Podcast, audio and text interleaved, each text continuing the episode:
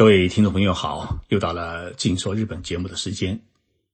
前几天，我给来自中国国内的一个金融界的高管访问团上了一堂课，讲授日本人的匠心精神。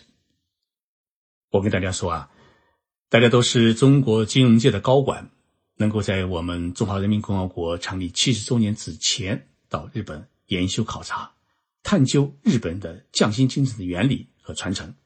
是一件十分值得庆贺的事情，因为这些年来啊，中国的金融界呢一直认为美国的金融玩法是中国金融业发展的标杆，但是呢，经过几次的折腾，现在大家沉下心来，感觉到日本的许多做法更适合中国实业的发展，更符合当前中国经济与金融的互动所需，所以啊，我很期望大家在日本研修期间。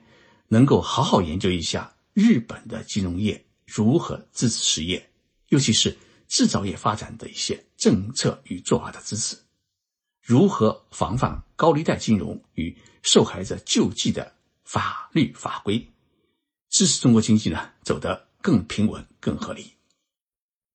其实，日本匠人大多数是属于小微企业。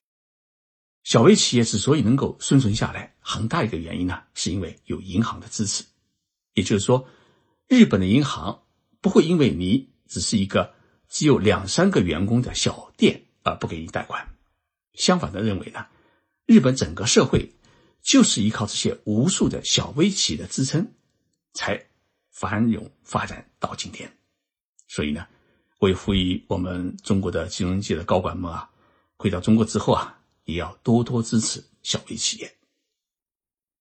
在讲授日本人的匠心精神到底是如何形成这一主题之前，我先给大家讲了一位日本著名匠人的故事。那么，这位匠人的名字叫小野阿郎。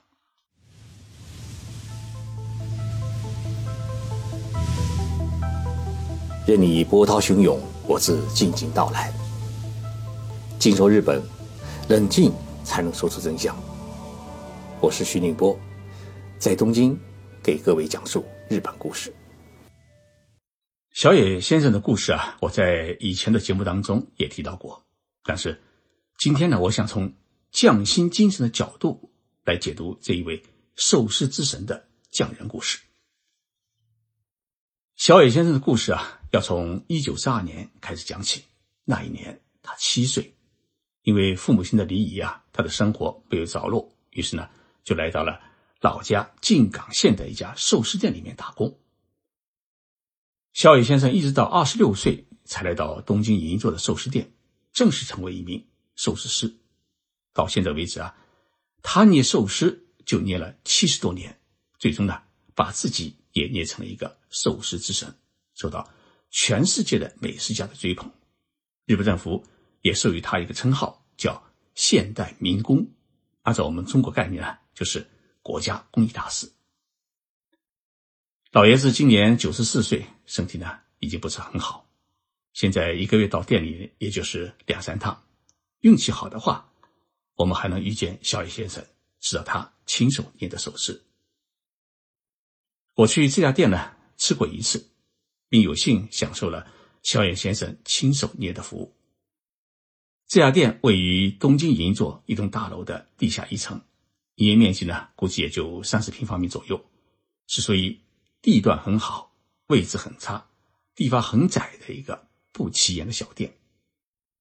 但是呢，正是因为那一句“酒香不怕巷子深”的话，现在要订这家寿司店的话，没有两个月之前预约，你根本就订不到。而且每个人进店之后，基本上就是一个套餐。三万日元，大约是一千八百块人民币。二零零七年，日本开平米其林星级店以来啊，小野先生的店已经是连续十多年保持了米其林三星店的荣誉。为什么这家寿司店会这么牛？因为它做的十分的精细，精细到什么程度？我跟大家来讲两个细节。在我们许多人的印象当中啊，寿司是回转的，一盆盆放在转盘上面，转到你面前，你选自己喜欢吃的拿。凡是回转寿司店，基本上呢，在日本是属于大众寿司店，是老百姓解馋与填饱肚皮的地方。那么，再高一个档次的店，就是套餐式的，把你所要的寿司做成一个套餐，一起端上来。那么，更高一个档次的是，你坐在宽敞漂亮的吧台上，寿司师当着你的面，一个个给你捏，你吃一个，他给你捏一个。那么，还有一个最高档次的店，也就是极高档次的店，就是所有的鱼肉都是当天从鱼市场新鲜进来，或从著名的产地直接空运过来，部分呢还是活的。比如说，金枪鱼呢，一定要用青森县大间渔场钓上来的正品鱼；那么甜虾的话呢，一定要用北海道西北部的柳门市近海捕捞上的红虾。也就是说啊，食材是最新鲜、最高级的，属于万里挑一。那么你坐在吧台上，寿司师根据你的胃口与嗜好，给你捏你喜欢吃或者。当天店里新进的稀罕鱼类叫随意套餐。小野先生的店，呃，就是这么一家极品店。吃小野先生的寿司啊，有一个很重的规矩，那就是二十秒钟规矩。什么是二十秒钟规矩呢？小先生告诉我，你必须在二十秒之内把寿司吃完。我问他为什么必须在二十秒之内把寿司吃完呢？他说。寿司是有生命的，那么这个生命就是鲜度。寿司刚捏出来时啊，鱼肉与饭团的松紧度以及饭团的温度是处于最佳状态。但是过了二十秒之后呢，它的鲜度还有鱼肉和饭团之间的松紧度就会发生变化，会影响你微妙的味觉。所以呢，当我把寿司捏好之后呢，放到你面前的餐板上面时，你应该立即把它吃掉。这才有入口即化的感觉。这个二十秒规则啊，大家一定是头一次听说。听说了之后呢，你就可以理解回转寿司店里面为什么饭团显得那么硬，没有入口即化的感觉，为的是能够回转长久。至于中国国内某些寿司店里面干脆用机器做出来的冷冻饭团做寿司，那就已经是属于垃圾级了。有一次，一位外国人女食客吃寿司时，把寿司呢咬成两块吃，结果呢米饭掉了下来。小野先生看了之后呢，他直皱眉头，他自己呢捏了一个寿司，演绎了一口闷的吃法，告诉这位女士，吃寿司呢，哎，千万不能咬着吃，设计成这么一个大小，就是为了能够一口吃下去。小野先生的寿司店里面，呃，也提供筷子。但是呢，如果你动了筷子，只能说明你还不是一位正宗的寿司食客。正宗的寿司食客是不动筷子，只动手指。当寿司放到你的餐盘上时，你要用手指抓起寿司，让寿司稍微侧身，然后稍微蘸一点酱油，直接送到口中。千万不能把饭团啊。在酱油碟子里面来回滚，因为一滚以后啊，饭团就全散了。当然，你要扮演一位正宗的寿司食客前，一定要去洗手间用消毒液将自己的手指啊好好清洗一遍。小野先生和他的徒弟们是用心在做寿司，把最好的食材、最好的服务呢送给每一位食客。那么，作为食客的我们。也必须要用心去吃。简单的说啊，你可以用手机拍寿司，但是你不能边吃边玩手机。这在小野的寿司店里面啊是个大忌，因为你在享受顶级的寿司时没有用心，没有用心，就是对寿司师们最大的不公。小野先生不仅对食客要求严，对他的弟子要求更严。在小野二郎店里面当学徒啊，哎，不管年龄大小，首先必须要学会拧毛巾。这个毛巾啊很烫，一开始拧的时候啊会烫烫手，但是这种训练呢很艰苦，这一关是必须过的。你学会了拧毛巾以后，才可以碰鱼。那么碰鱼是一个刀工，如果你刀工练不好的话，哎，无论是切鱼片也好，哎，然后呃切其他的呃蔬菜也好，都是做不到一种精美的功底。苦练十年之后啊，小野呢才会让你去煮蛋块，也就是说叫玉子烧。看似平常的蛋块啊，实际上是寿司店里面最难做的一道菜。一般的寿司店里面啊，都直接从超市里面进货，切了以后呢给客人吃。但是呢，小野先生的店里面啊，他始终是自己做。小野先生有位徒弟叫宗泽，他当学徒啊，已当了十年，但是呢，师傅就是一直没有教他做玉子烧的绝活。到了第十一年，小野先生呢，终于答应教他。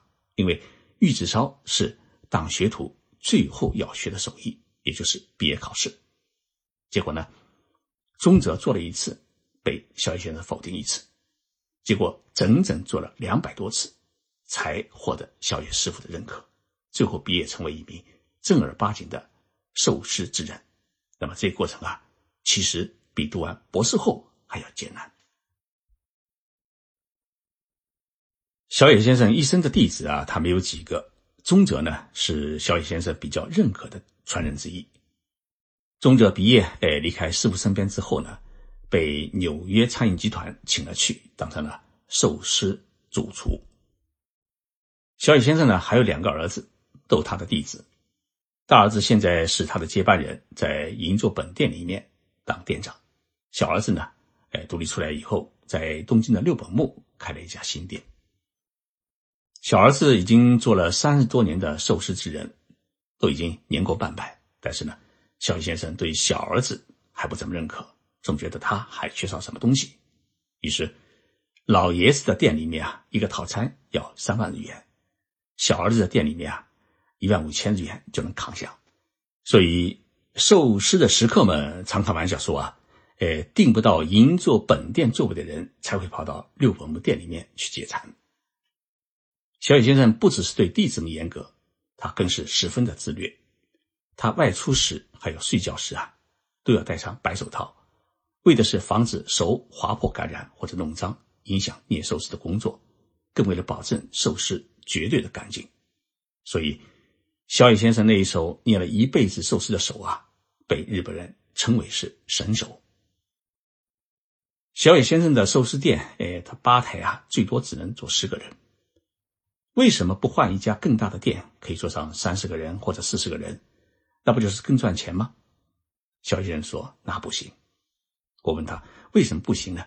他说：“啊，捏寿司啊有两点讲究，一个是时间分配，就是客人吃的速度和我捏的速度要成正比；另一个呢是捏寿司的时间差，比如规定啊四十五分钟一个套餐，那么。”一个套餐十八罐寿司，做的时间刚好能够满足所有客人的需求，所以他告诉我啊，我们只能照顾到十位客人，都以为不行，因为大家都是冲着我来的，必须我亲自捏给大家吃。